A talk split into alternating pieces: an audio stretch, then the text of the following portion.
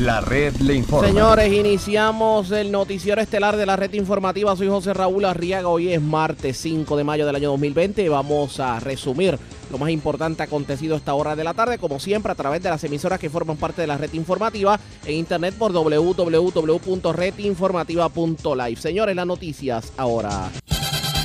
Las noticias. La red Y estas son las informa. informaciones más importantes en la red le informa para hoy, martes 5 de mayo. Mabel Cabeza tuvo que enfrentar a la Comisión de Salud de la Cámara de Representantes en el día de hoy. Niega influencia indebida para firma de contrato, sin embargo admite que recibía instrucciones directamente de la gobernadora Wanda Vázquez y de su ayudante Marisol Blasco. Los detalles en breve. El gobierno asegura se están tomando las medidas correctas para que no aumenten las cifras de positivos al coronavirus. ¿Qué terminará ocurriendo con los 1.200 dólares que le prometieron al pueblo? Orientación completa en esta edición con el secretario de Hacienda. La tienen de relajo nuevamente asaltantes se llevan dinero y licores de estación Toral de Barceloneta. Es como la décima vez que asaltan este puesto de gasolina en menos de un año. Se llevan dinero y pertenencias de residencia en Cataño y una escultura de residencia en Bayamón. Radican cargos a hombre que escenificó al hacer este fin de semana en Vieques y arrestan en Pensilvania uno de los más buscados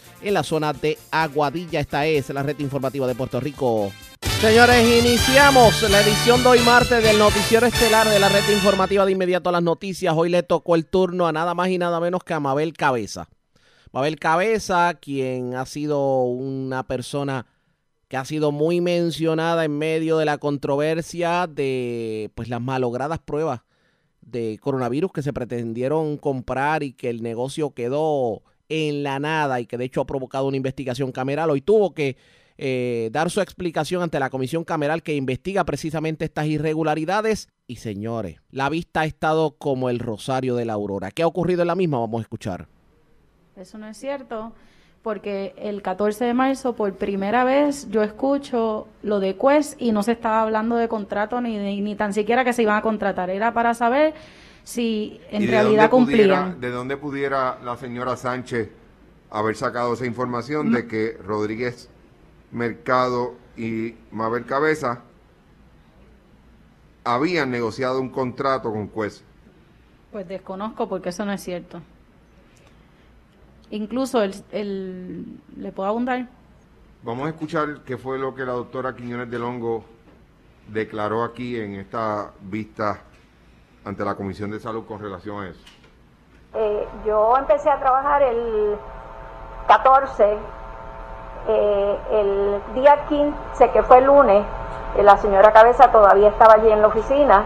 Eh, el día lunes 15 yo me dediqué a, la encomienda que me habían dado, que era este, tratar de verificar con Quest si existía un contrato para, para para comprar pruebas moleculares, que en la reunión que yo asistí el sábado, eh, la señora Lilian Sánchez aseveró que la señora Mabel Cabeza con Jafi Rodríguez habían negociado un contrato con Quest para comprar pruebas moleculares. En esa reunión, eh, pues ¿En yo- cuál reunión fue esa? el sábado 14, que fue el primer día mío de trabajo en una reunión general Ajá. en Fortaleza, una de las cosas que se discutieron de salud fue que eh, la señora Lilia Sánchez aseveró que eh, la señora Mabel Cabeza con el secretario habían negociado un contrato con juez para adquirir pruebas moleculares, dado que el Laboratorio de Salud Pública no estaba haciendo pruebas porque no había recibido materiales del CDC.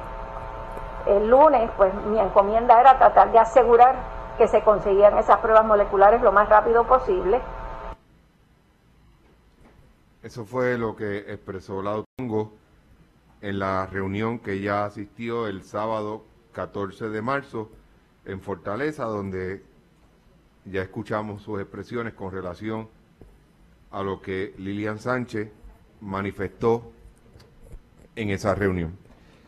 Doctor, eh, señora Cabeza, usted asistió a una reunión el martes 17 de marzo. Sí, asistió a esa reunión. ¿Dónde fue esa reunión? esa reunión fue en el Departamento de Salud. Y lo que dice la doctora Quiñones es totalmente falso. lo cierto es que la doctora Quiñones celebró con su equipo de trabajo una reunión el martes 17 de marzo. Eh, ¿Por quién usted fue convocada a esa reunión? deme un momentito, por favor. El 17 de marzo. Ajá. Ok. El 17 de marzo eh, yo estuve en mi oficina y alrededor de la una de la tarde eh, viene, eh, ap- ap- aparenta haber una reunión en la oficina del- del- de donde era la oficina del secretario. Estaba la doctora Concepción con, ¿verdad? con el personal de, de- ella, de salud. Y ese día la señora Marisol eh, Blasco con eh, la gobernadora y su escolta eh, llegaron a mi oficina. Si usted entraba a la oficina del secretario, la, la mía era de las primeras. Eh, Marisol, eh, la ayudante de la gobernadora, se acerca, la puerta mía estaba totalmente abierta y ella me indica que me necesitaban en esa reunión, que pasara, eh, no que me necesitaban, sino que me pasara la reunión que se estaba dando. ¿Quién le dijo eso? La señora Marisol Blasco. A pesar de que la secretaria de salud interina no la había incluido a usted como invitada a esa reunión. Lo que sucede es que cuando ellos me La citan- pregunta es si la doctora Quiñones del Hongo le había invitado a usted No, a no me había reunión. invitado. No había invitado. No, Pero Marisol Blasco sí, cuando pasa por el lado de usted, me invita. la invita. Marisol Blasco es empleada del Departamento de Salud. No, pero es la ayudante de No, la no, gobernadora. pregunta es si es, depart- eh, si es empleada No. del Departamento de Salud. No, no, es la ayudante de la gobernadora. La ayudante de la gobernadora. Y la ayudante de la gobernadora va por encima del secretario de salud. En el Eh, orden jerárquico, No, pero No, fue, pero entendí que eran instrucciones de la gobernadora. No. Y la gobernadora sí va por encima de la secretaria eh, de salud. así que todo lo que usted ha hecho aquí ha sido por instrucciones de Fortaleza. En donde he hecho. En la reunión, cuando usted fue a la reunión, Cuando fue por yo fui a instrucciones de Fortaleza. Usted le, usted acataba las instrucciones de Fortaleza. En ese momento, eh, Acataba las instrucciones de Fortaleza. Marisol lo hace frente a la gobernadora, obviamente no le y podía usted decir no. Claro, claro. Cuando su supervisora inmediata era la doctora Quiñones del Hongo. Correcto. Ok. Pero recuérdese que la No, gobernadora bien, es bien. autoridad máxima. Está bien, ¿no? Yo estoy claro. ¿Qué se discutió en esa reunión a la cual usted no fue invitada, pero entró? Fui invitada por la gobernadora, o sea, por la ayudante de la gobernadora, o sea que sí fui invitada. Y la reunión, cuando la gobernadora pasa a estar presente en una reunión, la reunión pasa a ser de la gobernadora, no de la secretaria. So sí fui invitada.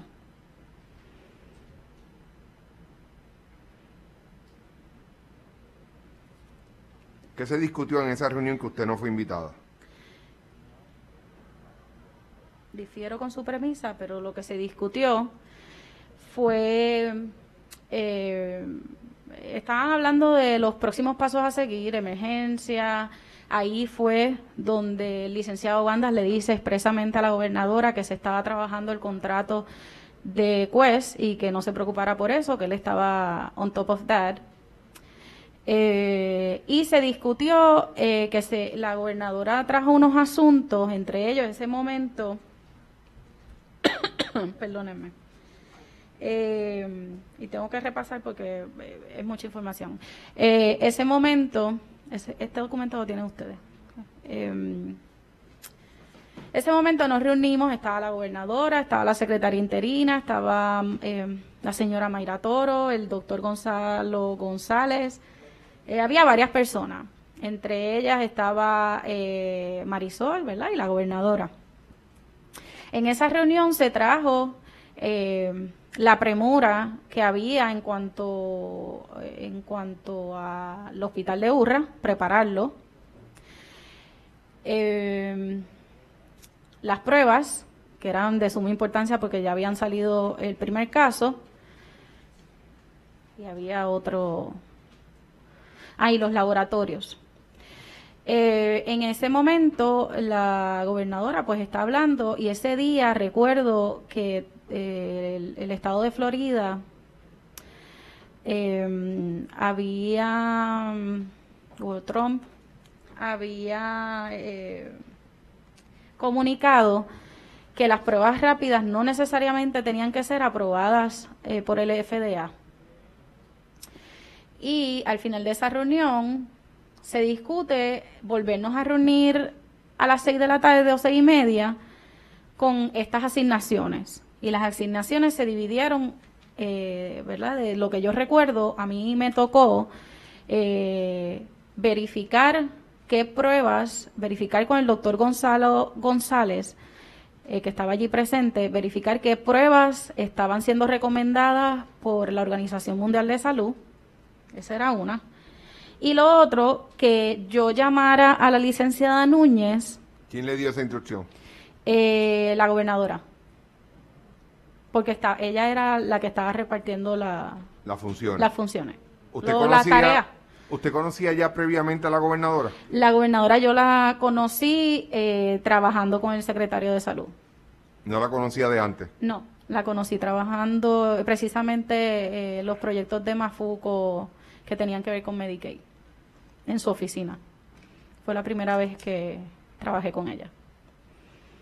O sea que la gobernadora directamente la señala a usted como la persona que iba a estar trabajando con esa situación. Eh, nos encomendó las tareas a varias personas, a mí me tocó esa. Eh, que- cabe establecer que yo también participaba de los concilios de salud junto con el secretario de salud y yo, eh, que eran con la gobernadora y yo estaba presente, era invitada por el secretario de salud. So, me vio trabajando también en, en, en esos aspectos la gobernadora, o sea que me conocía trabajando. Oye, cuando la ayudante de la gobernadora Marisol Blasco, antes de entrar a la reunión, le dijo que, que usted podía participar de la misma, ¿le dijo que eso había sido una decisión de la gobernadora? No, no me indicó. No. Estaba al lado de la gobernadora. Pero eso no significa de que la gobernadora autorizó que usted entrara a esa reunión. No, pero yo entiendo que cuando la ayudante habla, Viene de la Viene de gobernadora. la gobernadora. Muy bien. Así que esa instrucción, usted parte de la premisa de que vino de la gobernadora de Puerto Rico. A pesar de que la secretaria de, de salud no la había incluido en esa reunión. correcto. Lo otro ¿Qué que otra me, cosa se discutió en esa reunión? Eh, pues me encomendaron también eh, comunicarme con la licenciada Verónica Núñez, que es la secretaria auxiliar de SARAF, para que ella hiciera un listado de de dónde si nosotros, eh. En salud se conseguían las pruebas rápidas, qué laboratorios estaban disponibles para, para dar ese servicio gratuitamente a la comunidad. Y esa encomienda le recayó en Verónica Núñez. En Verónica Núñez. Yo la trabajé con Verónica Núñez, incluso después ella estuvo presente en la reunión por teléfono. Y la otra con el doctor Gonzalo, que es el, Laboratorio el del director Estado. de salud pública, sí.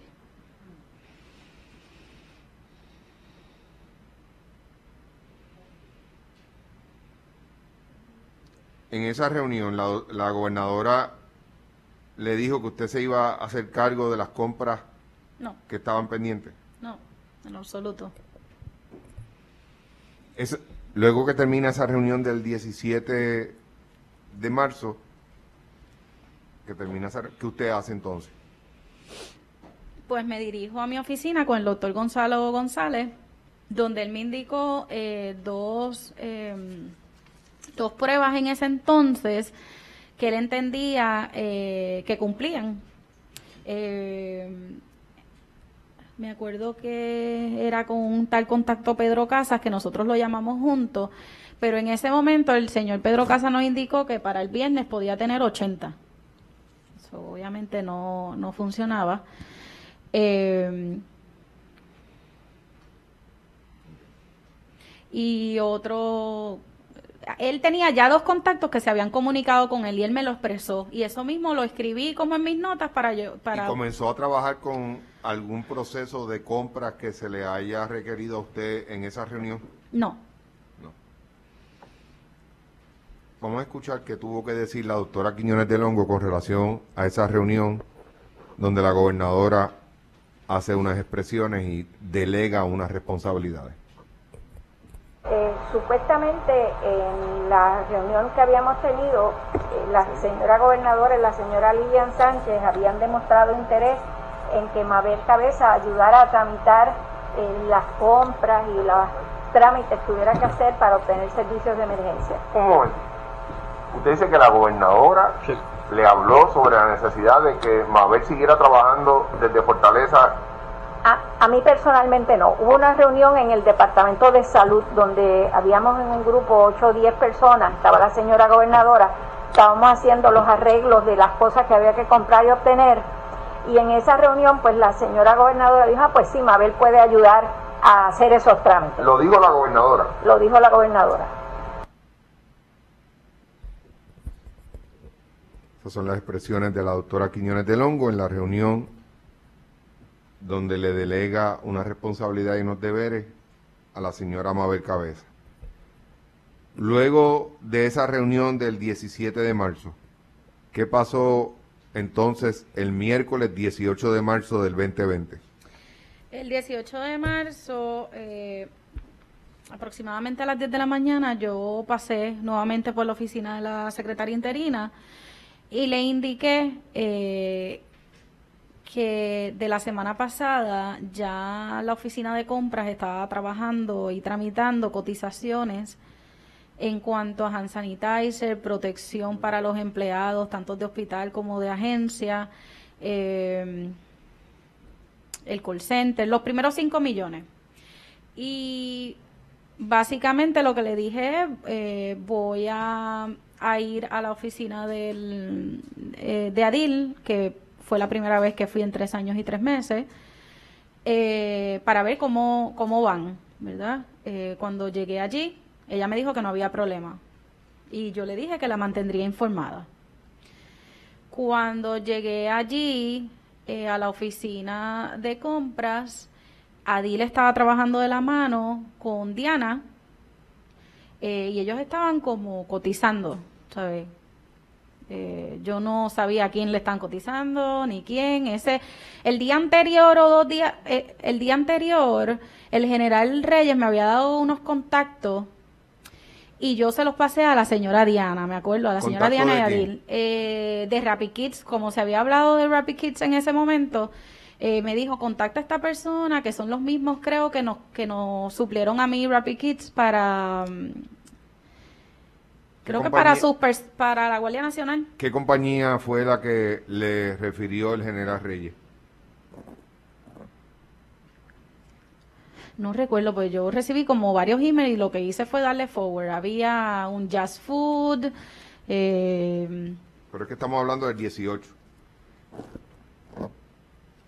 el die- el- fue en esos días lo que estoy No, diciendo. pero el 18, vamos al 18. Ah, Ok, el 18. Pues el 18 estaba allí y básicamente no pasó eh, ni media hora, una hora que yo llamo a la secretaria de la doctora Concepción para decirle cómo íbamos, ¿verdad? Y me dijeron, pasa por, eh, la secretaria te quiere ver, pasa por la oficina. Y yo me fui de allí. Y fue a la oficina de la secretaria. Fui a la oficina de la secretaria, estaba ¿Quién sentada. le dijo que fuera pasara por ahí? Sandra Torres. ¿Quién es Sandra? la secretaria de la secretaria interina, Ok. Sandra Torres. Eh, me dijo que pasaba por allí, yo eh, fui a la oficina, estaba la doctora Concepción, el licenciado Banda, y en ese momento me siento y la doctora me, me indica que yo voy a ser destacada, eh, que yo no tenía su confianza, ¿verdad? Eh, y que ella había evaluado que ya que yo estaba en la trabajando lo que es la emergencia y tenía experiencia en salud, que ella me iba a destacar con el doctor Pablo Rodríguez, el Task Force médico, eh, el Task Force médico, eh, con el doctor Pablo Rodríguez en particular, para todo lo que ella, lo que él eh, ¿verdad? encontrara necesario. El 18 de marzo ya se había establecido el Task Force. No, pero eso es lo que dice la carta y eso es lo que sabrá Dios ya se estaba hablando, pero no no me consta, pues yo no estuve participando de esas reuniones.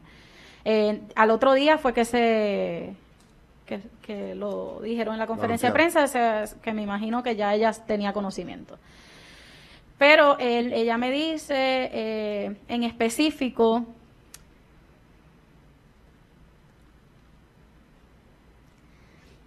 que ella no le gustara, ella no le gustaba que la retaran y ¿Que no le gustaba qué? que la retaran Ajá. y yo le dije que en ningún momento yo la había retado y que si ella sintió que en la, la reunión del día de antes yo había entrado, eh, fue, ¿verdad? Que fuese un re- que, que lo sintiera como un, que yo la retara, que no fue así, que fue instrucciones de la gobernadora y quién soy yo para decirle, ¿verdad? A una ayudante de la gobernadora que no podía entrar. Que en ningún momento en los tres años y tres meses yo le había faltado el respeto a ella y nunca me había ido por encima de ella. Eh, un momento.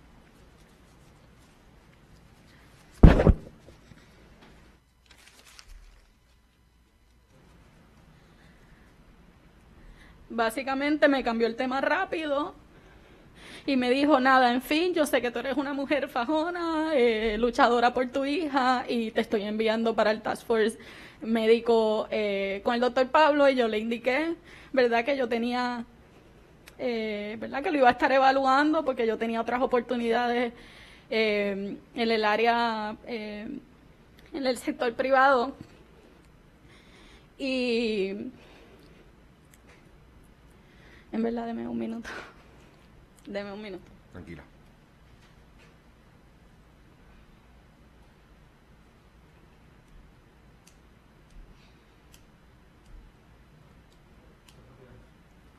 Compañero Ortiz.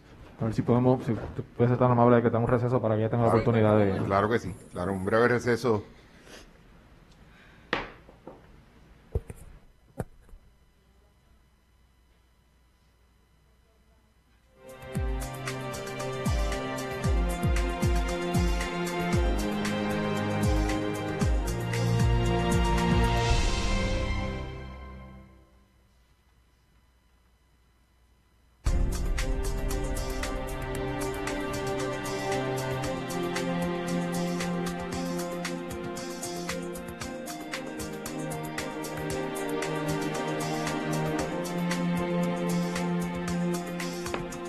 Los trabajos de la Comisión de Salud de la Cámara de Representantes, siendo las 12 y 29 de la tarde. Nos habíamos quedado eh, donde usted estaba hablando sobre el proceso de... Sí, nada, ella terminó diciéndome, ¿verdad? Yo le dije que yo tenía varias ofertas en el sector privado, que ha- hacía tiempo eh, estaba analizando irme y por mi compromiso absurdamente no lo hice. Y básicamente ella me dijo que ella sabía que yo era una persona de liderato y que tenía mucha iniciativa y que yo iba a, a dar, ¿verdad? A, a componer mucho en el, en el equipo. Eh, cuando yo leí la carta, decía eh, que era para trabajar eh, en toda gestión que él me asigne, pero en particular hospitalización por enfermedad en ASEM. Yo no soy enfermera ni soy médico para que a mí me enviaran a un task force eh, para las hospitalizaciones por enfermedad. Eso se lo dejé saber y nada, le dije que gracias, pero que reiterada. Y me acuerdo muy bien que le dije que yo lo juraba por mi hija, que en ningún momento yo la quise retar, ni nunca le falté el respeto, ni nunca la, la realizaba como una, eh, ¿verdad? Que ella iba por encima de mí. Yo siempre reconocía la jerarquía. Eso fue todo lo que pasó en ese Después momento. que ella le entregue la carta, ¿qué usted hizo? Salí, eh, estaba llorando en ese día. eh, yo quiero, eh, para yo contestarle esto, yo necesito explicarle algo que pasó el día antes.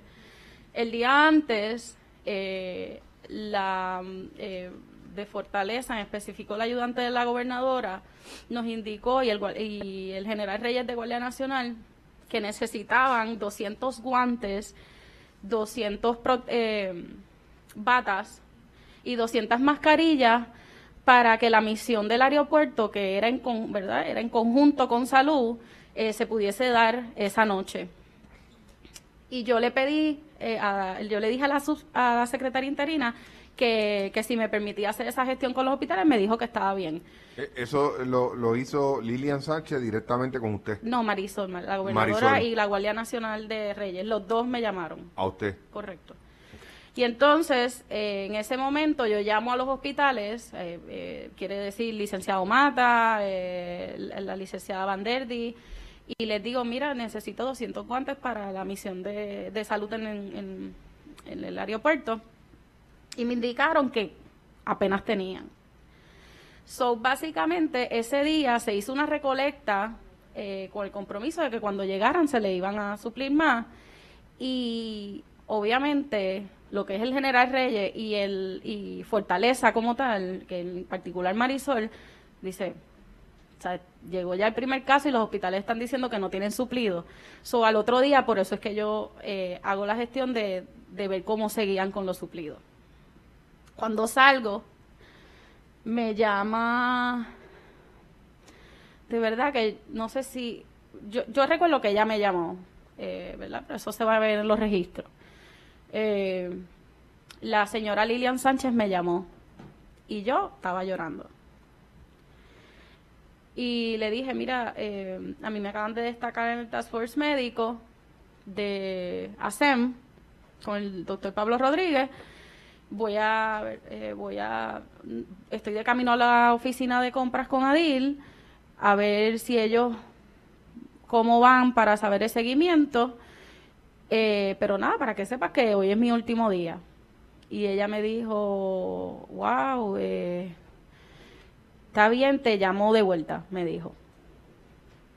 Pasaron dos horas, yo regreso a la oficina de compras y literalmente, obviamente, no podía trabajar, estaba nerviosa. Y cuando me estoy yendo como a las dos horas, eh, me llama la señora Lilian Sánchez a decirme que yo había sido destacada, que no iba a trabajar con el Task Force desde ASEM, sino que desde la Fortaleza. Que yo me tenía que, que presentar con el doctor Segundo Rodríguez al otro día en Fortaleza y que iba a trabajar junto a ellos para el seguimiento y para que nada se cayera, como quien dice. Eso se lo informó Lilian Sánchez. o sea, que Sánchez. Lilian, luego de que usted le entregara, se le entregara la carta a eso de la una a una y media de la tarde, Lilian la llamó o usted la llamó. Lilian me llamó. Lilian Lilian llamó. me llamó porque... Para lo de los porque- guantes de del aeropuerto. Porque ella sabía que estábamos trabajando, era seguimiento, como cómo va. Y ahí aprovechó y, y se le Y informó a yo le- Lilian yo le dije a Lilian la que me decisión de la doctora Quiñones de Longo. Sí. ¿Cuál fue cuando eh, usted le informa sobre esa decisión de Quiñones de Longo? ¿Qué le dice Lilian a usted? Cuando yo se le informo, ella me dice, mira, tranquila, eh, termina tu trabajo, eh, hablamos después. Pero si usted creía que esto era lo más fuerte, hagamos lo siguiente. La red le Vamos a informa. la pausa y cuando regresemos escuchamos más del testimonio de Mabel Cabeza. Regresamos en breve.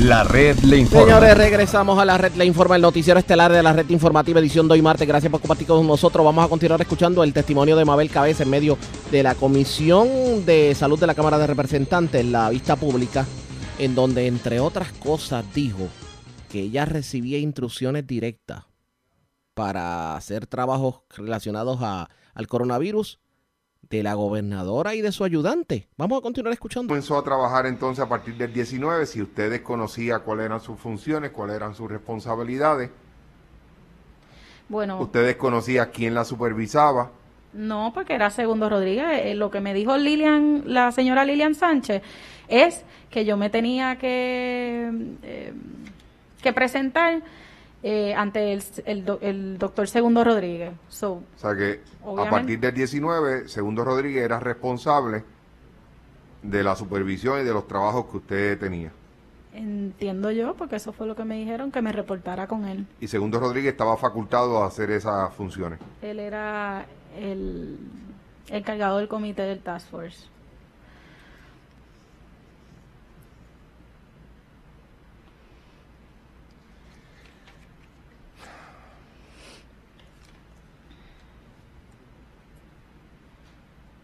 Usted vio un memorando que la doctora Quiñones del Hongo circuló el 19 de marzo del 2020 requiriéndole a los empleados del Departamento de Salud que no tramitaran ningún asunto relacionado con el departamento con usted. Lo vi por, por Facebook. ¿Por, por qué? Por Facebook. ¿Y por qué lo publicaron en Facebook? Lo publicaron en Salud Te Informa y obviamente salió a, a la prensa y Ah, Salud Informa es el boletín el boletín de... Sí, eso yo me enteré por, por estos bloggers eh, que... ¿Y qué decía ese memorando si usted tuvo acceso al mismo? Eh, decía que cualquier... No lo tengo aquí. déjame- se lo... Lo puedo solicitar a...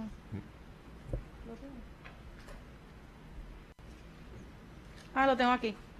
Lo tengo aquí, lo tengo aquí. Eh, sirva la presente para informar que efectivo inmediatamente la señora Mabel Cabeza Rivera ya no ocupa la posición de Chief of Staff en el Departamento de Salud. Por lo que consono con ello, se le instruye que ningún funcionario del Departamento de Salud estará autorizado a proveer información alguna requerida por la señora Cabeza Rivera.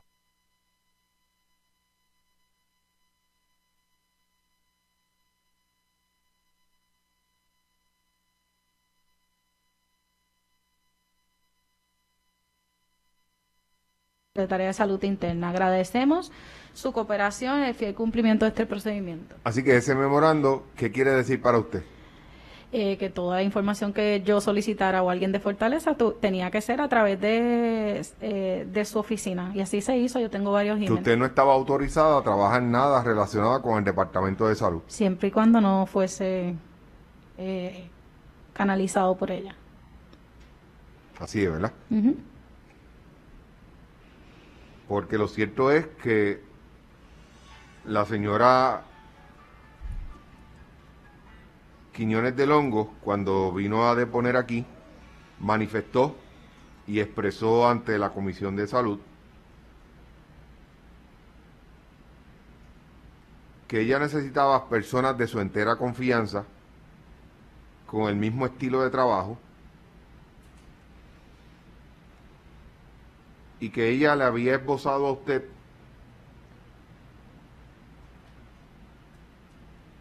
que usted no que ella no quería que usted formara parte de su equipo porque sus estilos chocaban y estoy citando lo que dijo la doctora en ese momento. Por ejemplo, dice la doctora, Del Hongo le solicitaba algo, ella solía desaf- desafiar las órdenes a su espalda. Eso no es cierto. De hecho, mira lo que dice la doctora. También mencionó que cuando fue nombrada Chief of Staff por el entonces secretario, ella decidía las contrataciones en el Departamento de Salud, llegando a realizar contrataciones que la doctora consideró ilegales.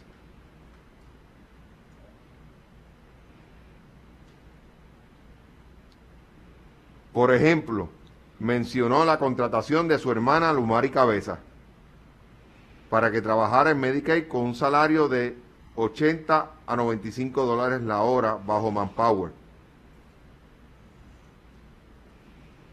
En otro caso, menciona la doctora aquí, hay una persona que trabajaba en AFAF y le trajeron a trabajar en el Departamento de Salud como asistente de la oficina del secretario. Además, mencionó el caso de la señora Sheila Álvarez, a quien trajeron de BDO al Departamento de Salud. Para su contratación le presentaron tres propuestas en asesoría fiscal, las cuales la, doc- la doctora Quiñones del Hongo entendió que no eran necesarias y no aceptó. Una por 200 209 mil dólares anuales, otra por 182 mil dólares anuales y la tercera por 87 mil dólares anuales. Finalmente, ese contrato fue autorizado por el señor Rafael Rodríguez Mercado. Eso fue lo que expresó aquí la doctora Quiñones del Hongo ante la Comisión de Salud. ¿Me Y esas, son las, y esas son las razones por las cuales ella esbozó que usted no podía pertenecer a su equipo de trabajo.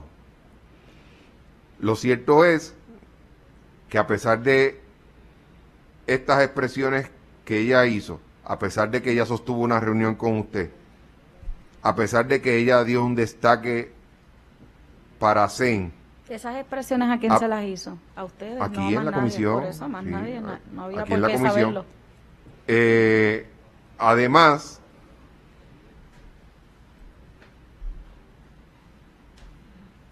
Fortaleza revierte la decisión de la doctora Quiñones del Hongo, pero aún así Fortaleza decide lo contrario y la asigna a usted a realizar el trabajo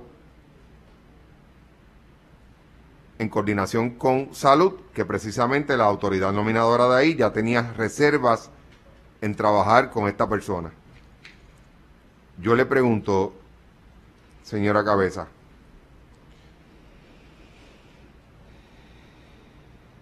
¿usted participó en alguna otra reunión donde se discutieran asuntos relacionados a las pruebas rápidas o pruebas moleculares? No, no que yo recuerde. ¿Usted participó de una reunión del 18 de marzo en horas de la noche donde estuvo el licenciado Raúl Banda, ¿Qué día, perdón? 18 de marzo, y donde estuvo la gobernadora de Puerto Rico? ¿Usted participó de esa reunión? Esa fue la que hablamos ahorita. Fue el 18 de marzo en horas de la noche. No, en la noche no. Yo no participé. En, en la de las seis, seis y media. No, espérate. ¿Sí? Pe- Dame un momento. No, el 18 de marzo yo no participé. Ya yo estaba en el destaque, me habían dado el destaque a la una de la tarde. Yo no participé. En ese en esa reunión que Raúl Banda nos menciona, él envía un email el 19 de marzo. Se lo envía a Nilda Ortiz. ¿Quién es Nilda Ortiz? Es alguien de... Es una empleada del Departamento de Salud. De salud. Con copia a Diana Meléndez y a Dil Rosa. Y dice lo siguiente, en mi reunión con la gobernadora anoche, ella me informó que se debe pactar un número total de pruebas y que las mismas se deben entregar todas en el mismo momento que otras compañías eh, entregaron todas en el mismo momento. Que se deben entregar todas en ese mismo momento. ¿Usted tuvo conocimiento de esa reunión del 18? No, No. Pero esta, estos asuntos sí se habían venido discutiendo desde Fortaleza. Ese asunto yo lo escuché, como le indiqué, el, el martes, en la reunión esta que la gobernadora delega, el martes 17, 17, de marzo, ajá. que delega y que el licenciado Bandas le trae eh, el, el tema del contrato de CUES a la gobernadora que se estaba trabajando. Eso es, es donde yo escucho por primera vez que se va a contratar a esta compañía. Pero no participé en esa reunión del 18. Como producto de ese memorando que envió, o ese correo electrónico que envió el licenciado Banda, el 19 de marzo, Sandra Torres, ¿quién es Sandra Torres? La secretaria de la, de la entonces secretaria interina. Ajá. Le envía un email a Diana Meléndez donde dice sobre pruebas rápidas de COVID están autorizadas por Fortaleza. Desconozco. ¿Qué usted entiende cuando dice autorizadas por Fortaleza? Bueno, lo que entiendo es que siempre todo contrato de más de 10 mil dólares tiene que pasar por Fortaleza. Pero en específico, si se discutió por esa en específico, si estaba aprobada, no, no me, ¿sabes? No, no fui partícipe de esa reunión. No sé de qué estaban hablando en específico. Eso es correcto, que los contratos tienen que ser firmados por Fortaleza. Lo que pasa es que ayer nosotros tuvimos a los dos funcionarios secretario de la gobernación y subsecretaria, y nos dijeron ahí que hasta ayer ellos no habían pasado juicio de un solo contrato de más de 10 mil dólares durante esta emergencia. Usted ahorita nos mencionó de que el general Reyes sí le había referido a usted una compañía para que fuera considerada de pruebas rápidas. No, el general Reyes me indicó eh, que había unas personas eh, o unas compañías que tenían unos suplidos que verificáramos con ellos si, si nos servían. Y obviamente pues le di forward al email a Diana y a Dil para el debido proceso, que ellas vieran si funcionaban, si cotizaban, si todo. Pero no es esa compañía. O sea, No, fue usted no recibió- información. Ese, usted- e- ese momento, cualqui- o sea, información de suplidores nuevos eran bien importantes. O sea, de suplidores. Pero usted recibió un email del general Reyes refiriéndole a una compañía. Eh, sí, de suplido. Pero no diciendo contrátenla ni nada por el estilo. Verifiquen. ¿Se le emitió una orden de compra a esa compañía que fue referida por el general Reyes? No recuerdo. No recuerdo. Yo pasé muchos emails. O sea, del últimos días que yo estuve en salud, pasé email y de Fortaleza pasé email. Y yo no ¿A quién usted le enviaba esos emails? A Adil o a Diana. Que Diana es la directora de compra. Diana Ramírez. Yo los ape- apellidos. Diana Meléndez. Meléndez. Los apellidos soy grave. Y esa compañía que fue referida por José Reyes, usted nos recuerda si finalmente se le emitió una orden de compra. No, de verdad que no, porque cuando yo recibía email no me lo le daba forward, no no, no necesariamente me ponía a leerlos, simplemente le daba forward. ¿A quién usted se lo enviaba? ¿A Adil o a Diana? Recuerdo que le envié varios a Adil, otros a Diana, otros a Rebeca. ¿Esos emails se le pudieron haber borrado a alguien en el Departamento de Salud? No, existe una megadata, eso Es se que nosotros recuperar. solicitamos evidencia de todos esos correos electrónicos y esos que usted menciona no nos fueron suministrados. De hecho, la vista pública continuó a esta hora de la tarde. En breve le damos más detalles sobre lo que estaba aconteciendo a esta hora de la tarde con el testimonio de Mabel Cabeza, pero antes hagamos lo siguiente. La red le A la informa. pausa y vamos con las noticias del ámbito policíaco más importantes acontecidas. Regresamos en breve.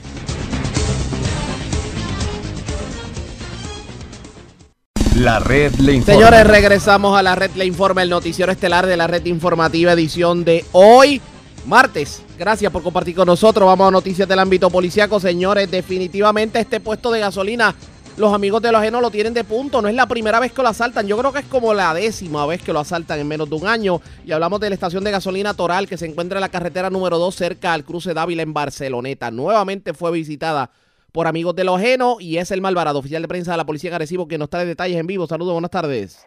Sí, buenas tardes. En la madrugada de hoy se reportó un robo a través del sistema de emergencias 911 en el, en el puesto de gasolina Toral, ubicado en la carretera 2, kilómetro 56.6 en Barceloneta. Según informa la querellante empleada del lugar, que dos individuos llegaron a un vehículo Kia color crema, entran al establecimiento y bajo amenaza e intimidación se apropiaron de 700 dólares en efectivo y mercancías, tales como cigarrillos y licores. Estos no fueron valorados. Los individuos se marcharon del lugar sin ocasionarle daño físico a la empleada.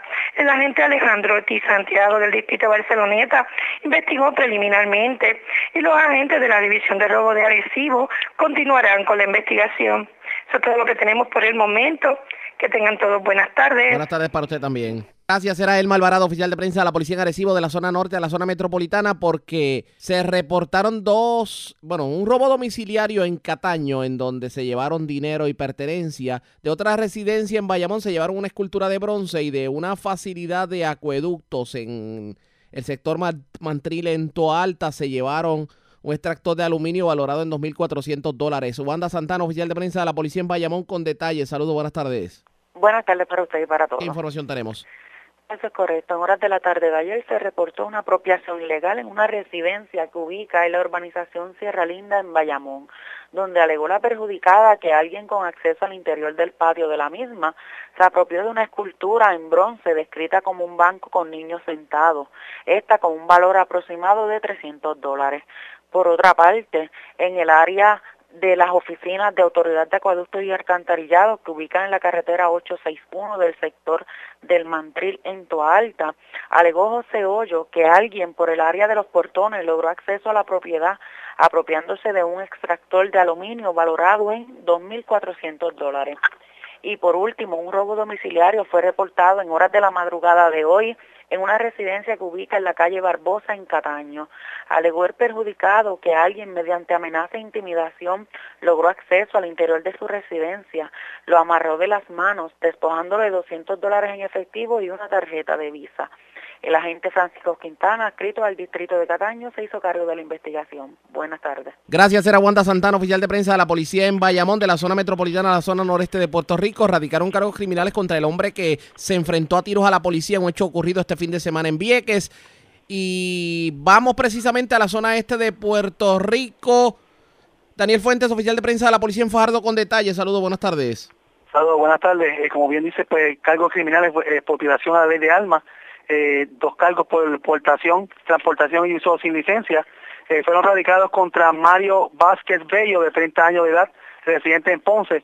Los hechos ocurrieron en la tarde de- del domingo 3 de mayo, eh, en el barrio Montesanto en Vieques, donde Vázquez Bello fue arrestado. En el lugar se ocupó como evidencia tres rifles de alto poder, dos pistolas, 100 balas de rifle, 41 balas calibre .40, dos teléfonos celulares y dos máscaras de camuflaje. Este caso fue consultado con la fiscal Vanessa Marcano y llevado ante la juez Imari Colón, quien luego de escuchar la prueba determinó causa para arresto, señalando una fianza global de 4.8 millones, en la cual no fue prestada siendo ingresado en la cárcel regional de Bayamón. El agente Alexis Calderón, adscrito a la División de Agresión de 6C, investigó este incidente bajo la supervisión del sargento Luis Fred.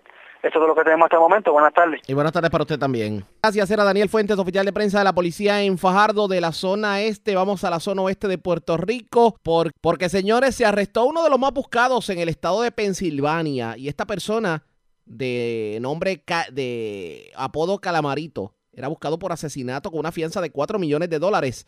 Es Juan Bautista, ya el oficial de prensa de la policía en Aguadilla, quien nos trae detalles en vivo. Saludos, buenas tardes. Sí, buenas tardes para ti, buenas tardes para el público Radio Escucha. ¿Qué información tenemos? Claro que sí, en relación a ello, pues tenemos que la División de Arrestos Especiales del CS de Aguadilla, en coordinación con personal de la División de, de Extradiciones del SAI, eh, localizaron en el estado de Pensilvania a uno de los más buscados en el área policíaca de Aguadilla. Este es identificado como Michelle Machado Santos, de 27 años, eh, conocido como Calamarito, contra quien pesaba una orden de arresto por los delitos de asesinato, tentativa de asesinato y ley de armas con una fianza de 4 millones de dólares. El arresto de Machado fue efectuado por agentes de narcóticos del citado estado, donde también era buscado como fugitivo de la justicia debido a que éste utilizaba una identidad falsa. El agente Francisco de Jesús de la División de Extradiciones se hizo a cargo de esta investigación. Gracias por la información. Buenas tardes. Buenas tardes. Juan Bautista, ya el oficial de prensa de la policía en la zona de Aguadilla. Señores, más noticias del ámbito policía con nuestra segunda hora de programación, pero antes de ir a la pausa, identificar nuestra cadena de emisoras en todo Puerto Rico. Vamos a noticias internacionales con la voz de América. La Casa Blanca cuestiona un documento gubernamental que pronostica una duplicación de los casos de este nuevo coronavirus. Luis Alberto Facal con detalles. La Casa Blanca ha minimizado un informe del gobierno estadounidense que proyecta casi una duplicación de las muertes diarias por COVID-19 en Estados Unidos para el primero de junio. El portavoz de la Casa Blanca, Jad Deere, emitió el lunes un informe de los Centros para el Control y la Prevención de Enfermedades que también pronostica alrededor de 200.000 nuevos casos de coronavirus cada día para fin de mes, frente a los 25.000 casos actuales. La información se basa en modelos gubernamentales reunidos en forma de gráfica por la Agencia Federal de Manejo de Emergencias y publicados el lunes por el New York Times. En una declaración el lunes, Deere dijo que no es un documento de la Casa Blanca ni ha sido presentado a la Fuerza de Tarea del Coronavirus o ha pasado por una investigación interinstitucional. El informe del gobierno indica que el número de muertes por coronavirus podría llegar a 3.000 por día en cuatro semanas, muy por encima de la cifra actual de aproximadamente 1.750, según el Times. Los investigadores dijeron que las mayores proyecciones se basan en parte en el hecho de que las políticas de distanciamiento social se están suavizando en todo el país. Por su parte, el líder de la minoría en el Senado, Chuck Schumer, emitió un comunicado el lunes por la noche diciendo que el enfoque de Trump está debilitando la respuesta de Estados Unidos. El presidente Trump debería aprender que al silenciar la ciencia y la verdad solo prolongará esta crisis económica y de salud, dijo Schumer. Luis Alberto Facal, Voz de América, Washington. La Corte Suprema de Justicia sesiona por teléfono debido a la crisis provocada por el COVID-19.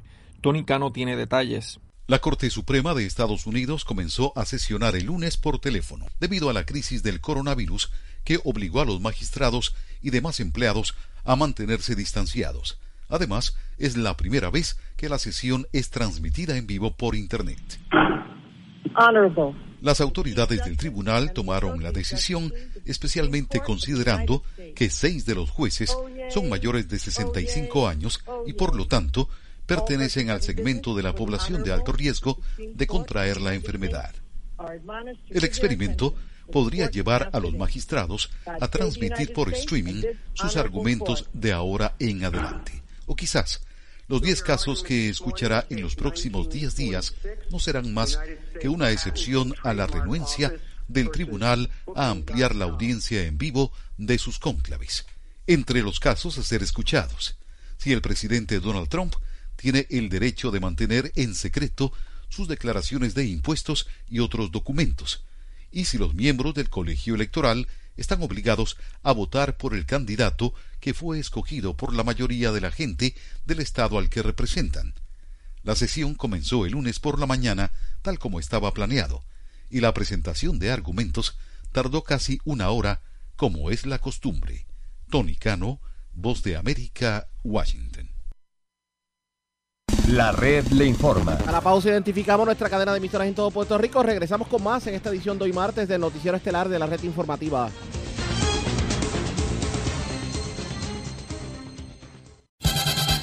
Las noticias. La red Y estas son las informaciones más importantes en la red le informa para hoy, martes 5 de mayo. Mabel Cabeza tuvo que enfrentar a la Comisión de Salud de la Cámara de Representantes en el día de hoy. Niega influencia indebida para firma de contrato, sin embargo admite que recibía instrucciones directamente de la gobernadora Wanda Vázquez y de su ayudante Marisol Blasco. Los detalles en breve. El gobierno asegura se están tomando las medidas correctas para que no aumenten las cifras de positivos al coronavirus. ¿Qué terminará ocurriendo con los 1.200 dólares que le prometieron al pueblo? Orientación completa en esta edición con el secretario de Hacienda. La tienen de relajo nuevamente asaltantes se llevan dinero y licores de estación Toral de Barceloneta. Es como la décima vez que asaltan este puesto de gasolina en menos de un año. Se llevan dinero y pertenencias de residencia en Cataño y una escultura de residencia en Bayamón. Radican cargos a hombre que escenificó al hacer este fin de semana en Vieques y arrestan en Pensilvania uno de los más buscados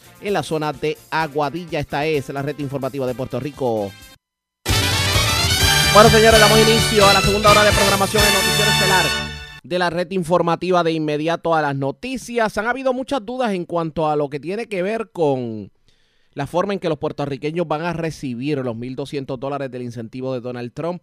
Y no solamente eso, el, el hecho de que personas hayan recibido un pago doble y otras personas que tal vez no tengan acceso a, a computadoras. Y hoy, sobre este tema, habló el procurador del Tesoro, Daniel del Valle, en entrevista con la red informativa. Ana Cieli Hernández le pregunta sobre qué va a terminar pasando con los pensionados, con los que reciben seguro social, etcétera, etcétera. Y vamos a escuchar lo que dijo. Han podido este, resolver, porque son cosas que están pasando a, la larga, como por ejemplo, queremos, nos hemos encontrado con gente que han recibido el pago dos veces. Y, eso pues es algo que en, algún momento pues las dos agencias tienen que que resuelven de cómo, cómo se va a hacer para que eh, el contribuyente pueda regresar el dinero, porque obviamente si recibiste algo dos veces no te puedes quedar con uno de ellos. ¿Y por qué no recibieron dos veces? ¿A qué se debió? Bueno, di- distintos factores. Este, mira, el, el, la, el sector de la comunidad más impactado so- con eso han sido los empleados federales. Los empleados federales lo recibieron directamente del IRS. Entonces, según cada hacienda comenzó a hacer su desembolso, nosotros mismos tenemos empleados de nuestra oficina que han sido impactados porque me llamaron diciéndome, jefe, lo recibí dos veces. Lo recibí haciendo también. Otro factor también puede ser que se le eh, dijo a la comunidad que por favor no accedieran el, la plataforma en el IRS para poner su información. La gente lo hicieron como quiera, lo recibieron del IRS y ahora lo están recibiendo de Hacienda. Entonces, ¿ellos recibirían notificación o tendrían que hacerlo en motus propio? Que ahí tienen que devolverlo. Bueno, este, lo ideal sería que lo hiciéramos propios, ¿verdad? Pero sí, pero este, van a ser no- van a ser notificados y es muy probable que van a ser notificados por Hacienda. Eso no se, no se ha determinado todavía, pero es muy probable que, que la notificación va a llegar de Hacienda. Mire, y en el caso de que hay gente que coge seguro social, pero también son veteranos, ¿cómo lo recibirían ellos? Esas personas lo van a estar recibiendo de Hacienda y lamentablemente están en, el- en la última fase del desembolso de los fondos. Los veteranos también. Veteranos y recipientes de seguro social, eso es correcto. Ambos grupos están en la última fase, están en la última fase. O sea, que no se deben desesperar los veteranos porque lo van a recibir en la última fase. De momento no, de momento no. Mire, ¿y ¿cómo usted ve esta situación en Puerto Rico? Eh, la situación en cuanto al, a los pagos me se refiere. Bueno, este se ha tardado un poco, pero gracias a Dios pues ya se, eh, se están haciendo un avance, se llegó a un acuerdo y ya comenzaron a hacerse los desembolsos, que es lo más importante. Y reconoce el funcionario que en efecto han habido atrasos, pero hoy el secretario de Hacienda, pues, digamos, envió más información precisamente sobre lo que tiene que ver con este desembolso. Y vamos a escuchar precisamente a lo que dijo, cortesía de Caribbean Business. Esto fue lo que dijo el secretario de Hacienda, Francisco Párez. Sí, mira, porque eh, ese modelo se había corrido incluso antes de, de la, eh, ¿verdad? De tener la legislación ya completa. Eh, lo estimado en aquel momento, nosotros preveíamos originalmente que esto aplicaba a contribuyentes. Eh, luego en el proceso legislativo y cuando seguimos recibiendo insumos, eh, nos dimos cuenta que es mucho más abarcador eh, de, lo que, de lo que se contemplaba. Eh, así que en aquel momento yo creo que era 25% del total de pagos que habíamos estimado, que eran 1.6 billones de dólares. Eh, así las cosas, yo lo que creo que es lo que vamos a tener una diferencia de día, y yo siempre había dicho que íbamos a comenzar los pagos al martes, una vez nos vimos con el cuadro, sí, backstage, tengo que decir que las instrucciones eran inmediatamente. Hubo asesoramiento de parte de personas que decían, no, no seas tan agresivo, hay un sinnúmero de elementos, pero la verdad es que son vidas. Eh, y tener el dinero un sábado en la mañana, pues estás en mejor posición de poderte preparar para la semana que recibirlo eh, un lunes. Hay personas que por issues bancarios, eh, ¿verdad? De, la, de cómo se tramitan estos pagos, lo vieron el mismo lunes, pero no fue por falta de esfuerzo. Nosotros lo emitimos viernes y es un asunto, ¿verdad? De su, de su institución bancaria que impidió que lo estuvieran sábado, pero nosotros hicimos todo lo posible. Incluso tuvimos conversación con instrumentalidades eh, bancarias para que extendieran un poco más las horas en las que el departamento podía someter estos archivos de manera tal que se viera reflejado eh, al otro día. Y yo le tengo que agradecer muchísimo, eh, en este caso, al, Banco Popular, que es nuestro manejador. De, la, de esa cuenta operacional, quienes esperaron hasta el último minuto para que se, se, viera posible esta transacción. Adicionalmente, yo te tengo que confesar, eh, hace un mes atrás yo me cuestionaba si el departamento operacionalmente podía implementar un 400 millones de dólares de pago eh, en una sola nómina. Eh, así que siempre pensé que los 400 millones pues me iban a dar para varios días, eh, pero cuando se me informó en el proceso, ¿verdad? Eh, como todo se fue dando en el día, esto fueron decisiones hora por hora, se me fue diciendo, es posible enviar los 400 millones de dólares, pues yo no, yo no escatimé. que en el, en el transcurso hubo percance, Claro que sí, pero hay 230 mil eh, familias que tuvieron eh, sus pagos, eh, muchos de ellos el mismo sábado, y es algo que me da una plena satisfacción, que sí, que en el proceso uno recibe crítica, claro que sí, pero yo prefiero recibir esa crítica eh, por percances que hayan podido ocurrir en el proceso, que son totalmente remediables, que irme a, la, a mi casa ese viernes y saber que no había agotado todas mis facultades para que las personas recibieran los pagos inmediatamente. Si bien es cierto que fue diligente y me imagino que muchas de las familias están agradecidas con, su gestión y de, todo el equipo de trabajo que ha trabajado arduamente para hacer esto posible, usted indica que la diferencia va a ser de días.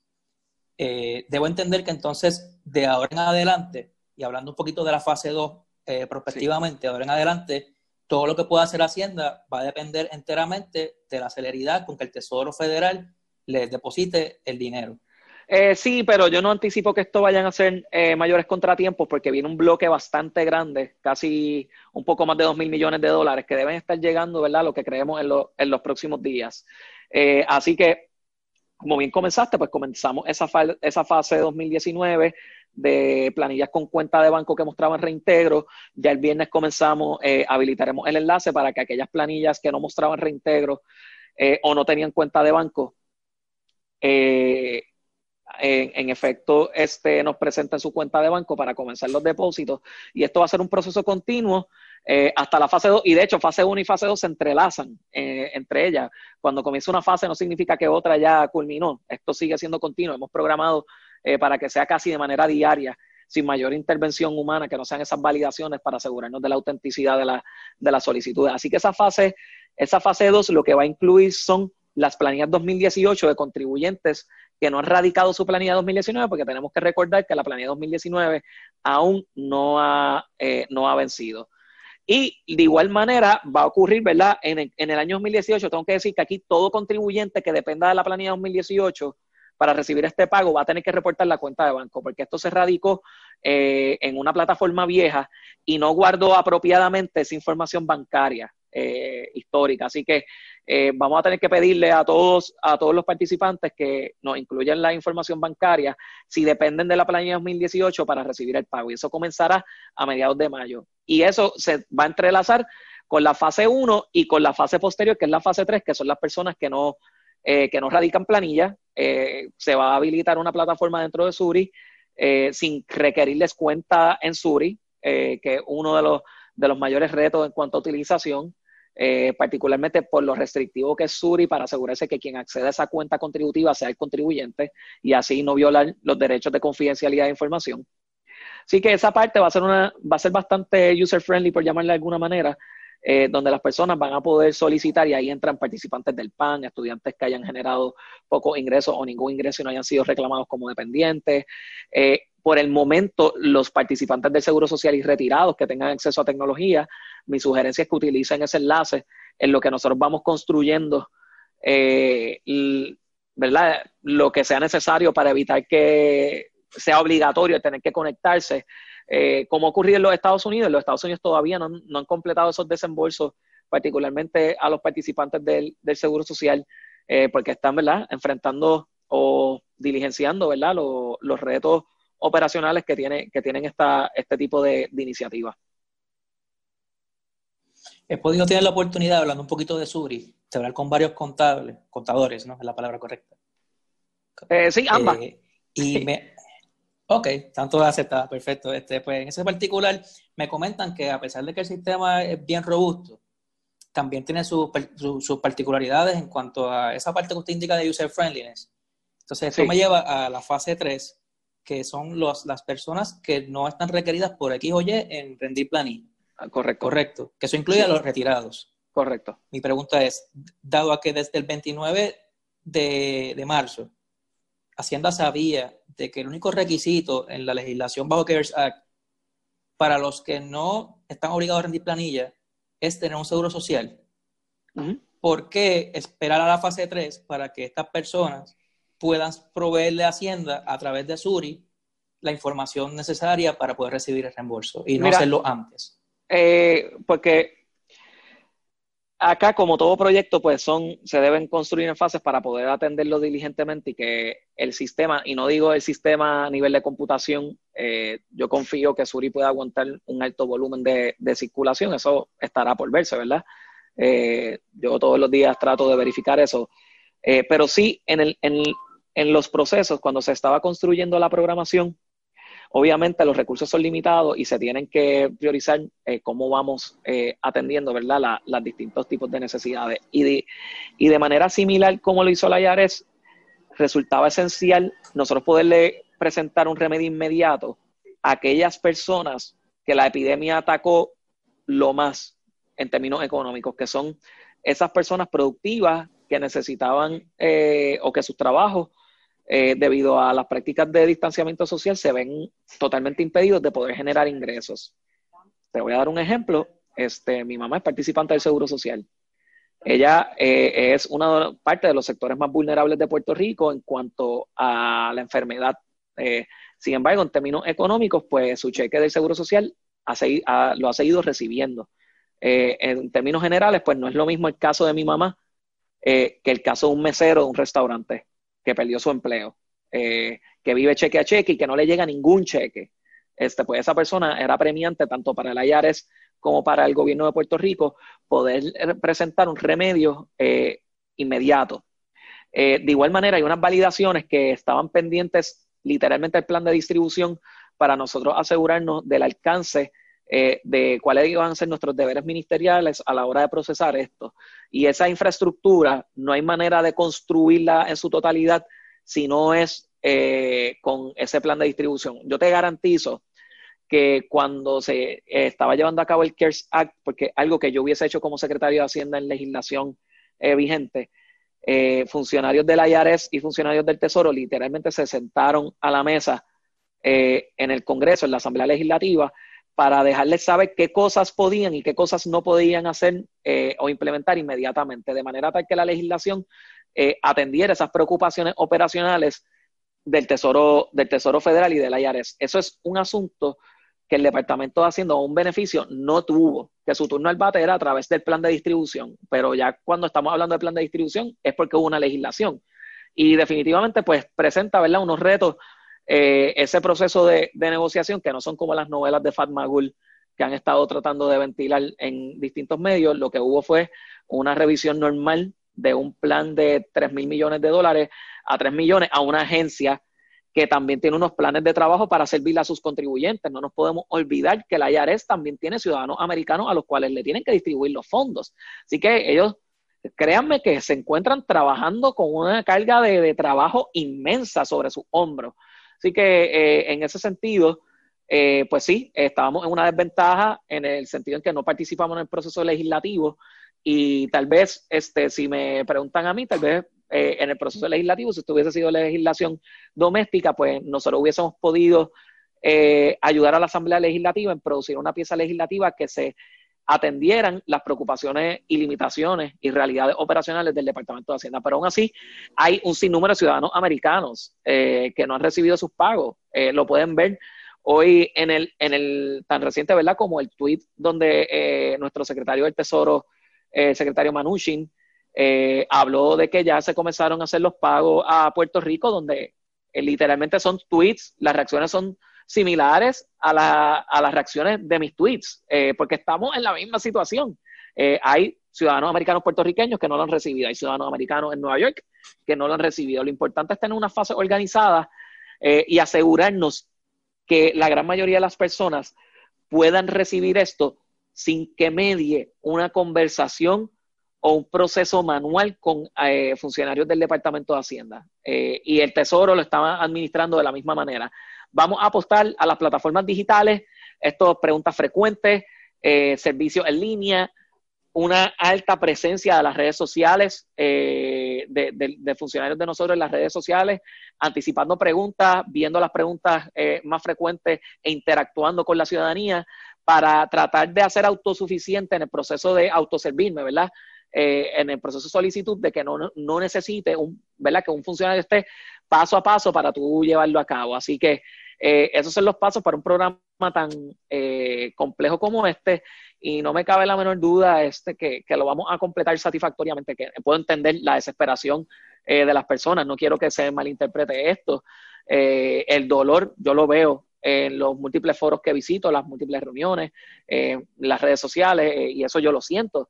Pero por otro lado, pues hay unas realidades operacionales tanto en el IRS como en el Departamento de Hacienda. si yo les puedo decir que los acuerdos mutuos entre el IRS y el Departamento de Hacienda y el Tesoro Federal, este ha sido el más rápido implementado y el que más rápido se comenzaron a hacer los pagos y de la nómina más el de esa primera nómina más significativa en la historia de nuestro Departamento de Hacienda, ¿verdad? Puede haber una percepción de que, de que fuimos muy lentos en algunas circunstancias, pues yo tengo que decir que conozco la realidad del proceso de negociación, que participé de ello, que yo miro para atrás y no había nada que nosotros hubiésemos podido hacer para que esto hubiese salido más rápido. Hicimos todo lo que eh, estaba en, nuestras manos en esos momentos.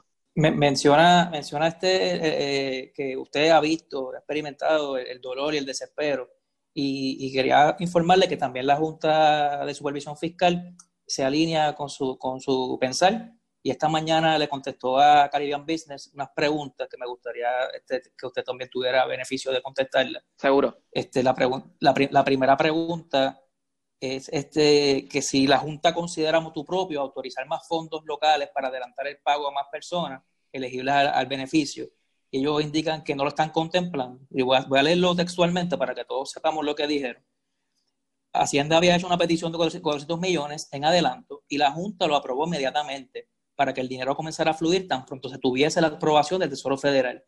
Confiamos en que los dineros federales sean transferidos al gobierno de Puerto Rico muy pronto. O sea que en ese sentido, pues ellos, que seguramente tienen otra información, son la rama del gobierno federal y el estatal y demás, pues coinciden con usted en cuanto a que el Tesoro, ¿en qué momento es que van a estar desembolsando? ¿Tienen alguna idea sobre la fecha o todavía no? Mira, eh, si no llegaran el miércoles, pues ya no es consistente con nuestros planes de trabajo.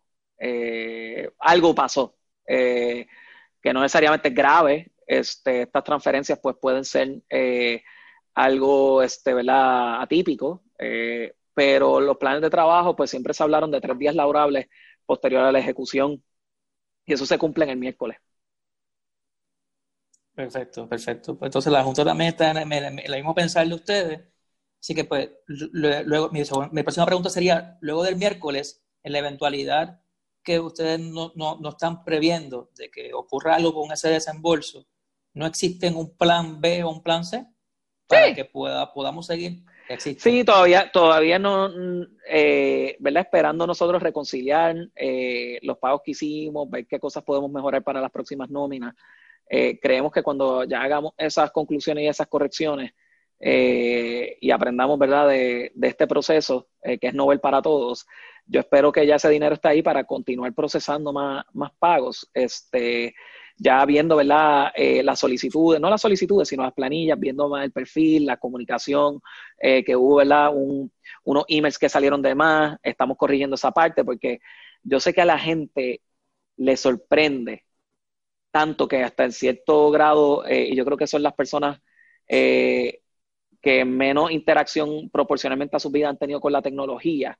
Eh, tú y yo, que somos bastante jóvenes, pues podemos decir que probablemente desde segundo, tercer grado estamos bregando con computadoras. Este, no necesariamente todo el mundo. Este, eh, ha tenido ese beneficio donde nosotros crecimos con esto y estamos acostumbrados a la información inmediata. Por eso tal vez eh, que el Departamento de Hacienda te envíe un correo electrónico para anticiparte algo en Suri, tal vez a, ti no te hiere la retina o no te sorprende porque eh, tú tienes el beneficio de, interactuar con otras instrumentalidades donde estás acostumbrado a esto, donde se te envía un correo para todo. El pago de la tarjeta de crédito, pues se te envía. Eh, sí hay gente que eso le sorprende y hasta lo critican, ah, porque el departamento está enviando correos. Eh, parece que no van a, a, a, los proveedores de tarjeta de crédito y no miran que también la tarjeta de crédito se comunica a través de esa herramienta y nosotros estamos tratando de cambiar ese paradigma, de que haya esa conexión eh, porque mientras más comunicaciones escritas yo envío a través de estos correos, menos llamadas telefónicas ocurren al Departamento de Hacienda. Y entonces mis recursos están más liberados para otras cosas. Eh, así que eh, esa parte pues estamos corrigiendo, ver qué exactamente fue lo que ocurrió con unos, unos correos que se enviaron adicionalmente. de los 230 mil, que es una situación que queremos que no, no ocurra nuevamente. ya cuando tengamos eso, deben estar ya los fondos federales eh, y eh, lo podamos eh, diligenciar apropiadamente. Si yo envío una solicitud de fondos adicionales a la Junta, recuerdo que esta, la primera vez me tomó como una semana vamos a darles beneficio, que ellos también tienen que hacer sus oficios y probablemente estos son asuntos que tienen que ventilar con todos los miembros de la Junta para saber su impresión. En ese mismo proceso ya los fondos llegarían, este, así que todavía estamos en el plan de trabajo. Yo tengo obviamente un plan B, que sería solicitar más fondos para aprobación, quedaría ¿verdad? A, a ellos establecer, ¿verdad? Si sí o si no, ojalá no sea necesario, y continuaremos, eh, continuaremos a, eh, ¿verdad? robusteciendo el proceso para que sea lo más eh, simple para, para, todas las partes. Perfecto. Otra pregunta que se le, se le realizó a la Junta, contestaron esta mañana, es la siguiente. ¿Considera la Junta razonable que los pagos que Hacienda ha procesado hasta el momento solo hayan sido desembolsados a contribuyentes y no a los que no rinden planilla? La respuesta de la Junta fue, y cito, a este momento no tenemos información al respecto. Tendrías que preguntar a Hacienda. Pero aquí lo importante es que al fin de cuentas los dineros le lleguen a la gente que más lo necesita ante las medidas que se han tomado para atajar de emergencia. Mi pregunta es la siguiente. Fuera del tema de programación que muy bien ha explicado, ¿existe otra razón por la cual esto es así? No, yo creo que es un asunto de, de programación, de recursos, de que lo más inmediato eh, que teníamos era la ley eh, y sabíamos que según la ley lo más fácil para validar en aquel momento eh, era la planilla porque es la figura de ingreso bruto ajustado, porque ya una planilla pasa por un escrutinio, nadie va a radicar una planilla sin tener el deber de hacerlo. así que el, el riesgo de fraude es mucho menor y por consiguiente, antes de tener el plan autorizado, pues nosotros nos sentíamos eh, bien cómodos con toda la eh, operación que estábamos construyendo a través de Suri. Y además, el mismo enfoque que le dieron eh, los de la IARES, yo recuerdo que me producía mucha, mucha presión, no, le voy a, no le voy a mentir, cada vez que el secretario del Tesoro hacía un anuncio sobre este programa, yo recuerdo que los depósitos empezaron a llegar y él ahí fue que anunció que, que en efecto se estaban llevando a cabo estos desembolsos. Posteriormente es que viene la, en la plataforma de, la cuenta de banco y más tarde anuncia eh, los non-filers, porque tenemos los mismos, los mismos retos. Una, la operación de la IARES es bien similar a la del Departamento de Hacienda en su área de renta interna, así que eh, produjeron de manera similar a lo que nosotros produjimos acá. Perfecto, perfecto. Tengo una pregunta adicional, sé que me se me agota el tiempo. Sí. Sé que se me agota el tiempo, este, sí, sí. Seguro. Este, y son preguntas que me han llegado a redes sociales. Eh, son bien puntuales. La señora Rivera me escribe, saludos, me divorcié en el 2019. Planilla 2018 fue sometida por mi expareja. ¿Qué pasará con la parte del incentivo que me toca? ¿Se le enviarán a él? Si es la planilla 2018, eh, a lo que ella está apostando, hay un alto riesgo que eso ocurra. Y hay un proceso de solicitud eh, que, o, de reclamo, como una, ¿verdad? una apelación que la primera fase es a través de Sur y se determina y si determina adversamente eh, pasaría por el proceso de vista administrativa. Que yo le sugiero a esta persona que radique su planilla 2019 en la medida posible y que no tenga, si puede hacerlo, que no tenga miedo por la tasación de deuda, porque los intereses comenzarían a correr a partir del 15 de julio y que de hecho hay una determinación administrativa que ofrece unas eh, unas alternativas a contribuyentes que reflejen deuda en su planilla del 2019, que la radiquen antes del 15 de julio, para que no acumulen ni intereses, ni recargos, ni penalidades. Esa alternativa la hay. Así que si puede, si puede radicarla para ella evitarse ese proceso, porque volvemos, estos son programas imperfectos, como, toda, como todo programa de esta naturaleza. Tiene esa situación que eso va a ser una controversia, eso que me estás diciendo. Eh, pues que yo le recomendaría que haga su mayor esfuerzo para radicar la planilla 2019. La señora Santiago me hace esta pregunta. Hago un llamado al Departamento de Hacienda del secretario. Acabo de colgar con el Departamento de Hacienda y me indica que mi planilla que radiqué en febrero no las trabajarán hasta que regresen a trabajar y los pagos del estímulo económico se paguen. Que en su sistema no podía ver nada de mi planilla. Es inaceptable que radique en febrero, que no tiene ningún error y que no me procesen la planilla y reintegro, mucho menos recibir el estímulo económico exijo una respuesta y acción ante esto. Cumplí mi responsabilidad de rendir. Eh, me indica que Hacienda, el secretario indicó la semana pasada que esta semana nos llegaría el reintegro. a los que tuvieran esa situación y según la señora, este, una empleada suya del call center de Hacienda, me indicó que no trabajaran con planillas hasta que los empleados regresen a trabajar a sus oficinas en Hacienda. Eso, mira, ¿qué denota eso? Que tengo que hacer un mejor trabajo adiestrando al personal del call center. Esos no son los datos. Eh, así que me, me, llevo esa asignación. Ya dos terceras partes de esas planillas se procesaron. Hay 45 mil de esas planillas que mirando al inventario ya están eh, listas para reintegrar. Falta que el área del tesoro eh, haga su oficio y la, eh, la autoricen para desembolsar hoy. Eh, se han estado trabajando, sí, hubo eh, planillas que se quedaron sujetas a procesos de revisión manual, eso se corrigió, se han ido llevando procesos automáticos, sustituyendo esos procesos manuales, dos terceras partes se han ido liberando, nos queda todavía una tercera parte que se ha seguido diligenciando de la mejor manera, velando por el distanciamiento social.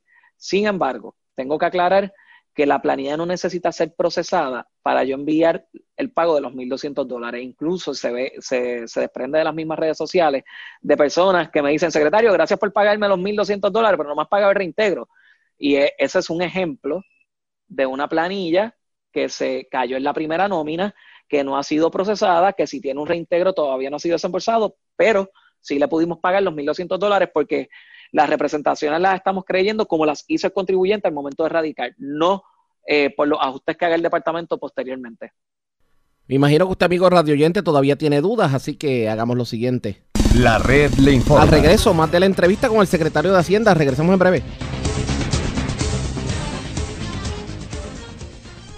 La red le informa. Regresamos a la red le informa, el noticiero estelar de la red informativa. Gracias por compartir con nosotros. Vamos a continuar escuchando parte de lo que fue la entrevista que le hiciera Caribbean Business al secretario de Hacienda Francisco Párez.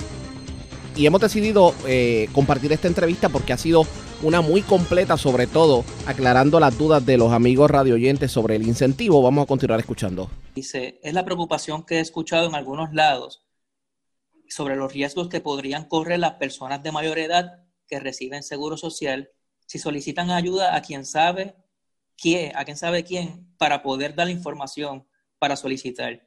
O sea, eh, lo que se está planteando es que, si bien es cierto que los millennials son bastante diestros en la tecnología y usted ha sido bastante enfático en, en hacer ese llamado en redes sociales, también es cierto que algunos de esos millennials podrían tener intenciones fraudulentas y estafar a nuestros viejos. Correcto. Eh, ¿Cuál es la recomendación o cómo se va a reducir esta, esta probabilidad? Por eso nosotros le habíamos pedido a la IARES que acogiera nuestra recomendación de que fueran ellos directamente. Pues ellos tienen más información que la que tengo yo. Eso no ocurrió y pues eh, ellos ya tenían su mente hecha desde, desde el inicio. Este, cuando nos preguntaron en el plan por qué lo habíamos solicitado de, de esa manera. Eh, habiendo dicho eso, eh, yo le hago una recomendación número uno, que este enlace no va a salir hasta la cuarta semana de mayo.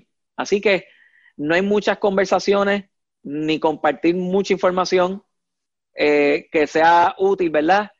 Cuando todavía no está el enlace disponible. Así que eso es fundamental y hay en otros foros con otros eh, miembros de los medios que hemos aclarado eso. En los próximos días no es el momento para compartir información. Así que, ojo, que cualquier persona que diga te voy a buscar el reintegro ahora, eh, te está tomando por el pelo, muy probablemente, eh, porque operacionalmente todavía eso no está eh, disponible. Eh, sin embargo, obviamente cuando se uno delega estas funciones en, terceras personas, mi mayor recomendación es que lo hagan con personas que ellos confían, este, que ¿verdad? Entienden que quieren lo mejor para ellos. Así que tengan mucho cuidado y que comunicaciones del Departamento de Hacienda van a ser, o tal vez por teléfono, no van a ser por mensaje de texto, eh, son, y son por teléfono, por llamadas que hagan los contribuyentes al Departamento de Hacienda. No es que van a haber funcionarios del Departamento de Hacienda ofreciendo preparar esto, eso no va a ocurrir. Eh, no van a haber emails eh, que no sean lo, los de Suri, que son unas direcciones específicas. Do not reply arroba hacienda.pr.gov, típicamente esa, esa dirección. Cualquier otra dirección no está autorizada, ni siquiera aunque vean un correo electrónico que diga Francisco Párez, eh, no voy a ser yo el que va a enviar eso. Eh, así que cualquier cosa que vean de esa naturaleza, yo creo que les puede ayudar a ellos para detectar que lo que hay es una intención de fraude. Eh, si no, ellos no comparten la información, difícilmente se cometa fraude. Ya cuando salgamos en vivo, pues ellos decidirán si compartir la información con esas personas que, que velan por los mejores intereses de ellos y también eh, darme la oportunidad a que yo pueda convencer a la Administración del Seguro Social de proveernos cierto, cierta información. Estamos analizando eh, si utilizar la planilla de los seniors, las informativas de, de retiro eh, que tenemos al momento, eh, entre otras ¿verdad? iniciativas que nos ayudan a nosotros a poder mejorar el alcance de estos. Lo que más satisfacción me causa en estos momentos es depositar 1.200 dólares en las cuentas de banco de los puertorriqueños elegibles. Eso me saca una sonrisa y le saca una sonrisa a todos nuestros empleados del Departamento de Hacienda. Ellos también tienen familiares que sufren, que distinto a nosotros tal vez no están generando los ingresos y créanme que están bien comprometidos en ayudar a, a preservar la salud de Puerto Rico haciendo nuestros oficios con la mayor diligencia posible. En, esa línea, este, si bien es cierto que los empleados públicos, ¿verdad?, de su dependencia y, los y el resto de los empleados públicos no han dejado de cobrar, este, a pesar de las emergencias por instrucciones de la gobernadora, este, a pesar de que algunos de estos, la mayoría no están trabajando. Y, este, y dado a que la tercera fase, usted prevé que comience la cuarta semana de mayo, mi pregunta es simple, este, no es mucho tiempo, secretario, porque tenemos aquí personas que no tienen ingresos, que solamente dependen del, del retiro y del seguro social ¿No cree que eso sea mucho tiempo?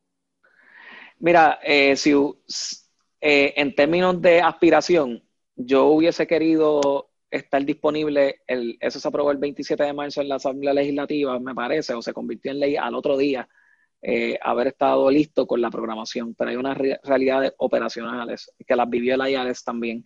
Eh, que la IARES tuvo el beneficio de comenzar antes, eh, que hay unos asuntos de circulación de flujo, de procesamiento de declaraciones, de eh, verificar que es auténtico la, declaración, que hacen que operacionalmente sea bien difícil el poder avanzar más de lo que nosotros hemos avanzado. Yo miro para atrás y todas las acciones que hemos tomado, de verdad, difícilmente yo hubiese podido tomar otro tipo de decisiones que nos hubiesen conducido a un resultado más rápido.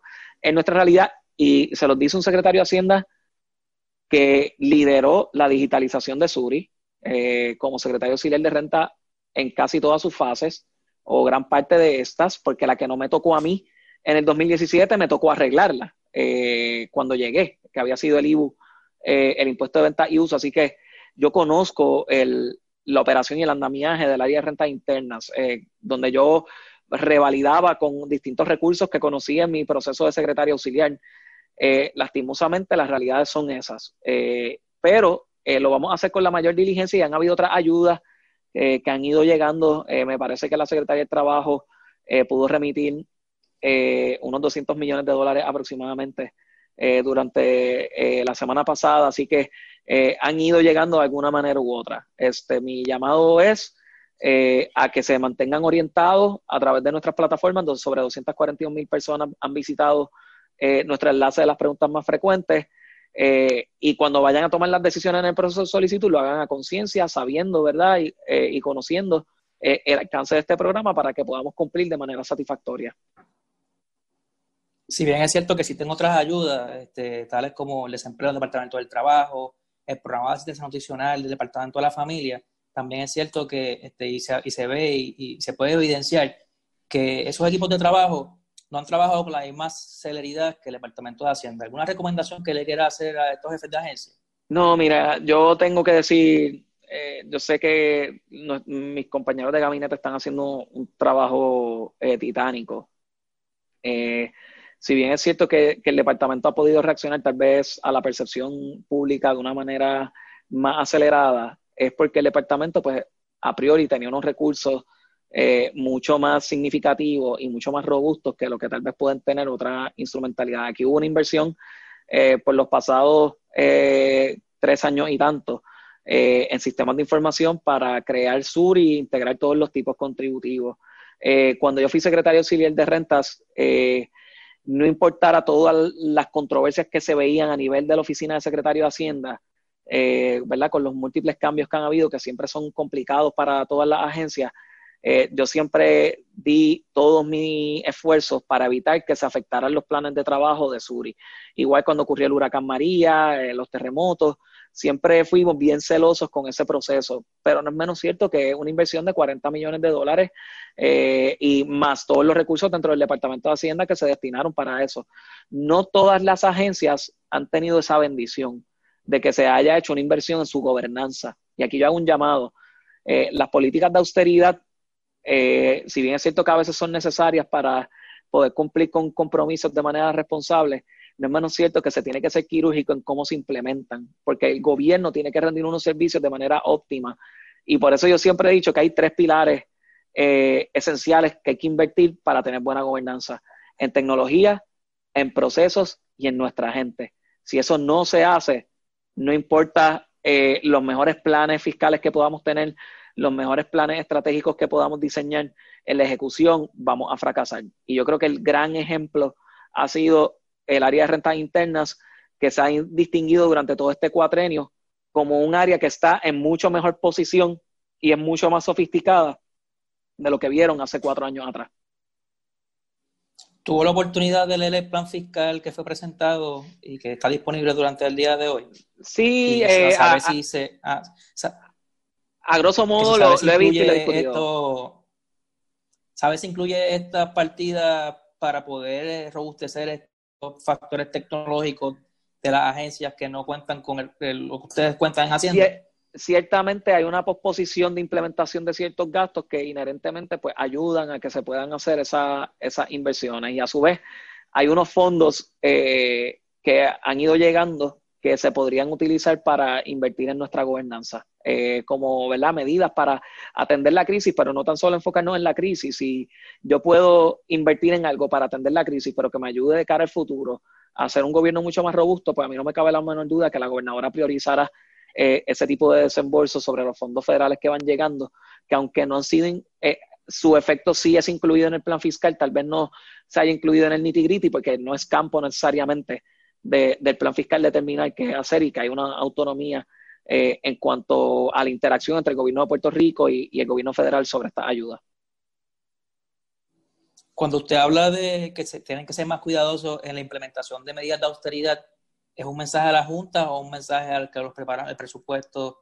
No, es, un mensaje, es un mensaje a todos los puertorriqueños, eh, eh, ¿verdad? De concientizar sobre lo importante que es invertir en el gobierno. Eh, sí, nuestro equipo de AFAF ha hecho una labor excelente eh, tratando de reconciliar ambas, ambas perspectivas, eh, la OGP de igual manera, y yo sé que la gobernadora está sumamente comprometida, ella fue una servidora pública, ha sido una servidora pública en toda su carrera, probablemente la única gobernadora de Puerto Rico que puede decir que vino desde abajo en el gobierno creciendo hasta llegar al, puesto máximo a nivel ejecutivo. Y eh, en ese sentido ya sabe de los retos eh, sabe que hay que invertir en los procesos, en tecnología y en nuestra gente. Eh, y definitivamente eh, el plan de reclasificación bajo el empleador único que presenta ¿verdad? unos planes de, retribución uniforme, definitivamente nos dan esa oportunidad de invertir en nuestra gobernanza. debemos utilizar el área de rentas internas como un ejemplo o un modelo. en este caso en el microcosmo del andamiaje contributivo, de lo que se puede lograr en otras agencias. Nosotros tenemos 700 empleados menos que en el 2016 y los resultados han sido mucho mejor que los que se tenían en el 2016 consistentemente. Eh, así que eso les deja saber lo importante de una visión gerencial que empodera a los empleados, pero que invierte en los procesos, la tecnología y aún me queda algo, invertir en nuestros empleados. Los empleados del Departamento de Hacienda merecen una mejor compensación y si me pregunta eh, esa pata eh, de, de ese que todavía me, falta hacerle justicia a nuestros empleados del Departamento de Hacienda, que no son mafiosos, son unos héroes eh, nacionales en Puerto Rico. Así que mi más profundo agradecimiento a todos ellos. Por último, esta es una pregunta más técnica. Me envía un contable que prefiere mantenerse anónimo. Pregunta la siguiente, secretario. Actualmente los contribuyentes tienen la opción de erradicar la planilla de contribución sobre ingresos a través de uno de los proveedores de servicios que el departamento utiliza o en Suri. Consciente de que la planilla vence el 15 de julio de 2020, ¿sabe usted que hay proveedores en específico Planillas Plus y Taxmania que a partir del 30 de abril de 2020 comenzaron a cobrarle a los contribuyentes que utilicen sus plataformas para erradicar las planillas. Además, el proveedor Taxmania ofrece un sorteo de 500 dólares para aquellos contribuyentes que tienen pago y radiquen la planilla con su programa. Tienen hasta el 15 de julio para participar, pero el proveedor convenientemente no les deja saber que aún cuando tienen hasta el 15 de julio para radicar, si radican luego del 30 de abril de 2020, tendrá un costo adicional por radicación. Teniendo todo esto en mente, ¿qué mensaje le puede enviar a los proveedores y contribuyentes que utilizan estas plataformas y no fueron notificados a tiempo de que tendría un costo radical? Nosotros estamos trabajando esto con los proveedores. Eh, potenciales enmiendas al contrato eh, podrían ser eh, necesarias. Sin embargo, por el momento está el servicio de Suri que es gratuito. y en ese sentido, lo que continuamos trabajando con esto, con estos proveedores, pues mi invitación es que puedan utilizar Suri. Yo reconozco que no es de las herramientas en comparación con los proveedores. Suri no es la más user friendly. Es la primera vez que la crea el propio Departamento de Hacienda y todavía nos queda, ¿verdad?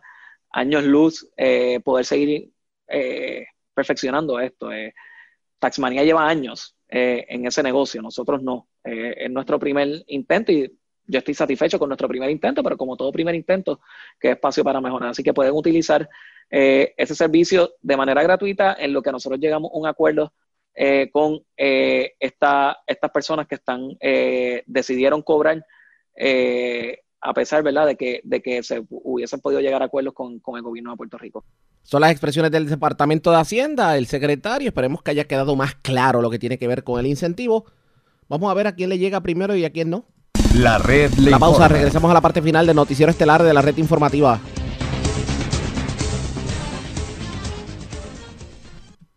La red le informa. Bueno, señores, regresamos esta vez a la parte final de Noticiero Estelar de la red informativa. Como hacemos siempre a esta hora de la tarde, vamos a ver cómo se encuentra el coronavirus a nivel de Estados Unidos y de Latinoamérica. Enlazamos con la voz de América, es Yasmín López, quien nos resume lo más importante en el ámbito nacional e internacional. El distanciamiento social llega a un nuevo nivel en el Senado de Estados Unidos, desde el uso limitado de elevadores hasta reuniones únicamente virtuales. Con estas medidas restrictivas, el Senado estadounidense vuelve a sesionar en el Capitolio. Jacopo Luzzi nos reporta desde la sede legislativa. Washington DC se ha convertido en uno de los pocos del brote de coronavirus en Estados Unidos. En los últimos días aquí se ha registrado el mayor aumento de casos entre las 10 más grandes áreas metropolitanas del país. Las restricciones siguen en pie, pero hoy el Senado, de mayoría republicana, volverá a sesionar tras una pausa de un mes. El sábado, los líderes de las dos cámaras habían rechazado un ofrecimiento de la administración Trump para practicar análisis rápidos a los miembros del Congreso, argumentando que estos recursos deben seguir dirigiéndose a la primera línea de la pandemia. El presidente Trump respondió este lunes en un tuit en que asegura que, de todos modos, Estados Unidos tiene una gran capacidad de realizar análisis. Entre tanto, la Cámara de Representantes, controlada por los demócratas, decidió retrasar su vuelta, mencionando la advertencia de los médicos del Congreso, que afirmaron que no tienen la capacidad de hacer suficientes pruebas a todos los legisladores y que volver tiene muchas implicaciones sobre cómo garantizar la salud de todos, incluidos los trabajadores del Capitolio. Los republicanos tienen la intención de discutir la confirmación de varios jueces federales y debatir cara a cara con los demócratas que impulsan un nuevo conjunto de medidas de alivio económico. El Partido del Elefante cuestionó la agenda de este retorno, afirmando que el Senado se reúne para discutir temas que no se enfocarán en la pandemia y la grave crisis económica que está afectando al país. Ahora, en un Capitolio cerrado a casi todos, con un personal mínimo y los senadores llevando mascarillas y manteniendo la distancia, será importante ver cómo y con qué seguridad trabajará el Senado en los próximos días. Desde el Capitolio, Jacopo Luzzi, Voz de América. Con la comunidad internacional volcada en el desarrollo de una vacuna contra el COVID-19, el presidente Donald Trump afirmó que confía en que para enero se contará con una. Bricio Segovia tiene los detalles. Más de 300 tratamientos están siendo probados contra el COVID-19. Son cifras de la agencia estadounidense que regula los medicamentos que hasta ahora solo ha aprobado dos fármacos para uso de emergencia, es decir, en pacientes graves que aceptan formar parte de un ensayo clínico prematuro. Los expertos coinciden en que difícilmente se podrá contener el nuevo coronavirus hasta que no haya tratamientos antivirales y en última instancia una vacuna.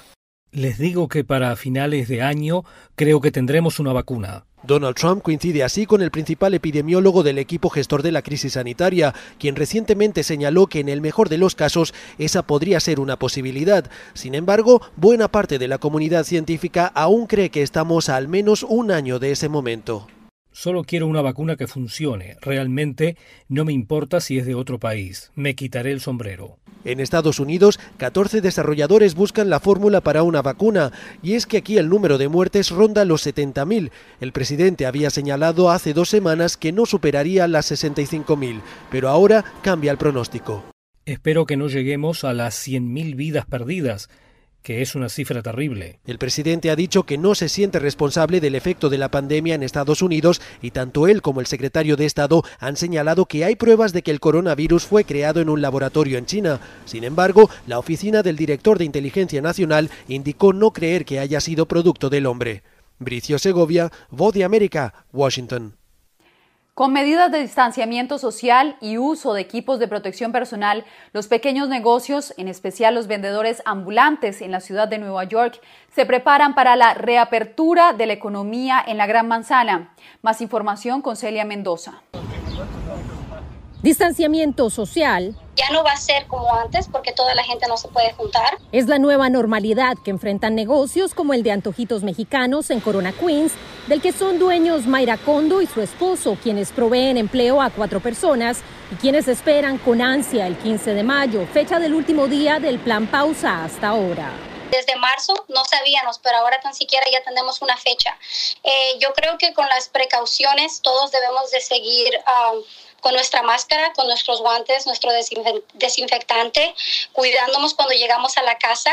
Eh, yo pienso que es una fecha que muchos esperamos. Mayra forma parte de un grupo de 2.000 vendedores ambulantes en la ciudad de Nueva York. Algunos indocumentados, los cuales pagan impuestos, pero no tienen derecho a recibir ayuda financiera, lo que pone en riesgo su subsistencia, explicó Karina Kaufman Gutiérrez de The Street Vendor Project. Queremos que la ciudad de Nueva York y el estado de Nueva York creen un fondo para las personas que han sido excluidas de la ayuda federal y también estamos abogando por el desarrollo de una subvención que apoya a inmigrantes con pequeñas empresas. La ciudad de Nueva York anunció un fondo de 20 millones de dólares para migrantes, el cual incluye a indocumentados. Sin embargo, a nivel estatal, el tema se ha enfocado en el proceso de reapertura en general. Estamos haciendo planificación regional ahora sobre la reapertura porque cada estado es un eslabón con otro estado. Situación que Mayra espera no retrase la reactivación de la vida económica de la ciudad, para la que ella, como otros pequeños empresarios, ya están listos con nuevas medidas. Celia Mendoza, Voz de América, Nueva York. La prolongada cuarentena ha generado cuadros de ansiedad que conducen al síndrome de fatiga crónica. Con ayuda de expertos, José Pernalete nos explica de qué se trata. De acuerdo a expertos, más de cinco semanas de confinamiento por la crisis de COVID-19 ha generado un cuadro de complicación que empeora el diagnóstico de estrés, desencadenando el síndrome de fatiga crónica, que podría conducir a que las personas salgan a las calles en grandes números y sin la debida protección. Pero eh, que también se conoce como enfermedad sistémica por intolerancia al esfuerzo, eh, que básicamente implica que la persona aunque descanse, aunque duerma 24 horas, no descansa. Eso ahora con esto de estar encerrado por tanto tiempo es peor todavía, porque ahora la persona tienes que estar en ese, en ese lugar donde tienes el estímulo este nocivo, negativo. Calixto García es psicólogo y en entrevista con La Voz de América recomienda que la gente trate de disfrutar de actividades físicas con la restricción del alejamiento social, llevar las mascarillas puestas y sobre todo evitar la automedicación en casa. El problema con eso está que eso es una solución momentánea de cuando, cuando pase el estado ese de, de, la alteración mental que produce la droga, vas a sentir todavía mucho más estrés. Si podemos caminar en un área que sea uh, factible, que sea segura. El experto precisó algunas señales de la saturación por la que se puede estar atravesando durante la prolongada cuarentena. Que a muchas parejas posiblemente discutían más. Otra sugerencia del psicólogo es asimilar que aún restan semanas de confinamiento y no descartar buscar ayuda profesional incluso desde el confinamiento actual. José Perralete, Voz de América, Miami. Una difícil situación se vive en Colombia en cuanto al tratamiento que recibe el personal de salud. Jair Díaz desde Bogotá retrata la situación que están viviendo algunos de los héroes de Bata Blanca. Mientras miles de profesionales de la salud son honrados en Colombia por hacerle frente al COVID-19, la dura realidad es que otros sufren rechazo, discriminación y agresiones por parte de algunos ciudadanos. Me pegaron con palos. Él es el médico cirujano Iván Santos, a quien manifestantes en el norte de Bogotá agredieron físicamente y golpearon su coche en medio de la batalla sanitaria por contener la expansión del coronavirus. Me bajo del carro y digo, buenas hoy, me empujan, me empujan, me empujan. En dos segundos ya me están golpeando sin mediar palabra, me empiezan a insultar. Esta discriminación contra los llamados héroes de bata blanca parece expandirse, pues en redes sociales este cirujano también ha sido acosado. Mira las piedras, señora, me volvieron nada la camioneta. La violencia no puede existir, Tampoco puede existir la violencia en las redes sociales, mucho menos escrita, mucho menos las amenazas. El Ministerio de Salud de Colombia se ha involucrado ante el potencial impacto de estos hechos. Señor, usted no se puede meter. Ya hemos tenido un registro de 58 incidentes, una persona amenazada que tiene que desplazarse, que tiene miedo muy probablemente va a dejar de prestar servicios de salud. Entre tanto, el gobierno nacional ha hecho un llamado a que la ciudadanía proteja al personal de salud. No es solo los médicos, es también las enfermeras, las auxiliares, las ambulancias. Ya hemos tenido bloqueos de ambulancias en otros sitios, la imposibilidad de mover los pacientes de un lugar a otro. Los hechos discriminatorios fueron repelidos con muestras de respaldo ofrecidas por cientos de ciudadanos. Un rechazo total, ellos están poniendo en riesgo sus vidas por salvar las nuestras y nosotros agrediéndolos. Jair Díaz, Voz de América, Bogotá. Los médicos juegan un papel fundamental en la lucha contra el COVID-19, pero también sus familias, quienes viven con ellos con la amenaza constante de un posible contagio. Néstor Aguilera habló con un hombre que trabaja en el área de emergencias y también con su familia. Rafael Salazar tiene apenas tres años trabajando como especialista en emergencias médicas. Sin embargo, ya cuenta con mucha experiencia a la hora de enfrentar la pandemia de COVID-19. A la hora de irse a casa, le dijo a La Voz de América, es imposible desprenderse de la parte humana cuando se trata a pacientes que se debaten entre la vida y la muerte. Lo más difícil que nos ha tocado a nosotros es hacer esa llamada que ningún familiar espera y decirle que su familiar ha, ha fallecido, ha perdió la batalla, está en un lugar mejor. Los médicos señala libran una guerra todos los días y lo más difícil es enfrentar a un enemigo que no se puede ver y eso ocasiona trastornos, en especial cuando se pierde una vida. La conciencia nos fusila en las noches, nos fusila a diario. Eh, ¿Qué hicimos mal? ¿Qué pudimos haber cambiado? Eh, ¿Qué pude haber hecho mejor? Si bien es compleja la situación que atraviesa este médico, no es menos sencilla la que vive su familia a diario. Su esposa, Selene Payo, comparte con Salazar la misma profesión, solo que ella trabaja en otro hospital. Para ella lo complejo es alternar el cuidado del niño de dos años que tienen, debido a los turnos que deben cumplir. Es difícil, pero nos toca cuidar, cuidar de él lo mejor posible. Tenemos como todos los médicos una especie de ritual antes de llegar a la casa, antes de coger al bebé. Contó también lo que representa mantener por precaución el distanciamiento entre ambos dentro del hogar y ser muy estrictos en el lavado de manos. Ya nos hemos acostumbrado a, a este tipo de, de rutina ya se volvió parte de nuestra rutina. Por ahora la prioridad de esta pareja es salvar vidas, sin descuidar el hogar e intentar una vida normal. La música que el doctor Salazar considera su segunda profesión debe esperar. Néstor Aguilera, Voz de América, Quito. La red le informa. Bueno, señores, enganchamos los guantes. Regresamos mañana miércoles a la hora acostumbrada, cuando nuevamente a través de las emisoras que forman parte de la red informativa le vamos a llevar a ustedes el resumen de noticias más completo de la radio. Hasta entonces, que la pasen bien.